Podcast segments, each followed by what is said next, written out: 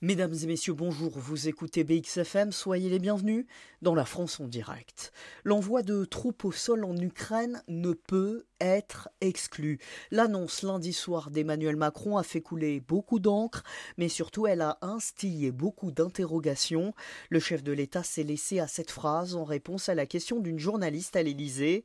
Le palais présidentiel qui accueillait lundi des alliés occidentaux pour un sommet pour l'Ukraine à l'orée de la troisième année de la guerre d'agression lancée contre le pays euh, par la Russie de Vladimir Poutine. L'enjeu de cette réunion internationale orchestrée par Paris, relancer le mécanisme quelque peu grippé de la solidarité envers Kiev en grand manque de munitions sur le terrain, un rendez-vous à l'issue duquel cette phrase est donc lancée, la perspective éventuelle de voir des militaires au drapeau tricolore fouler le sol ukrainien est donc ouverte, ou en tout cas interrogée, bref, elle est sur la table, même si Emmanuel Macron le reconnaît au même moment, je cite, il n'y a pas de consensus aujourd'hui pour envoyer des troupes. Mais voilà, ce que beaucoup retiendront, euh, ce sont ces quatre mots, rien ne peut être exclu. Alors le chef de l'État exprimait-il là euh, une hypothèse appartenant au champ des possibles ou une piste à l'état de réflexion? Ce qu'on sait en tout cas, c'est que cette déclaration, Moscou ne l'a que très peu goûté.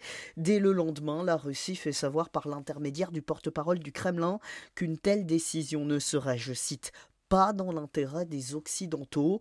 Dans le même temps, Kiev évidemment applaudit des deux mains la présidence ukrainienne, soutenant que ces propos sont un bon signe et qu'ils font clairement passer la discussion à un autre niveau. Mais ce qu'il faut comprendre, c'est qu'aujourd'hui ces mots, eh bien, ils ont tout du sophisme diplomatique, une escalade verbale dans la forme, certes, avec un Emmanuel Macron euh, qui se montre ferme face à ce qu'il nomme le régime du Kremlin, dont il plaide pour la défaite en Ukraine. Et rien que ça, c'est nouveau, hein, puisqu'en juin 2022, le président français affirmait encore qu'il ne fallait pas humilier la Russie.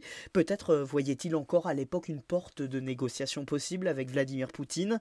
Donc on assiste euh, clairement à un changement de ton qui se veut presque martial, certes, oui, mais dans les faits, eh bien la prise de parole élyséenne, qui est, je vous le rappelle, une réponse à une journaliste et non un propos de la propre initiative euh, d'Emmanuel Macron, ça a son importance. Eh bien cette prise de parole, elle a fait pchit.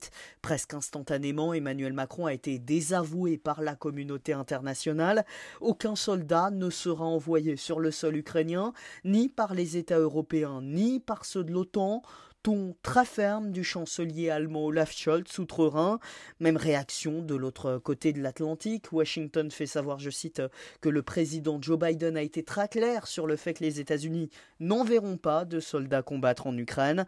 Pêle-mêle, le même son de cloche a émané des chancelleries espagnoles, polonaises, tchèques ou encore italiennes une folie même sur la scène politique interne pour Jean-Luc Mélenchon, le leader de la France insoumise.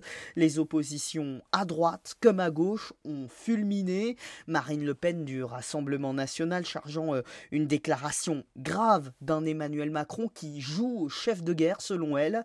En tout cas, ces mots présidentiels euh, ils auront eu le mérite de mettre le sujet sur la table, même si, rappelons-le, et c'est peut-être là le point fondamental à retenir, chers auditeurs, l'envoi de troupes ne signifie pas nécessairement l'arrivée de combattants en armes sur le front.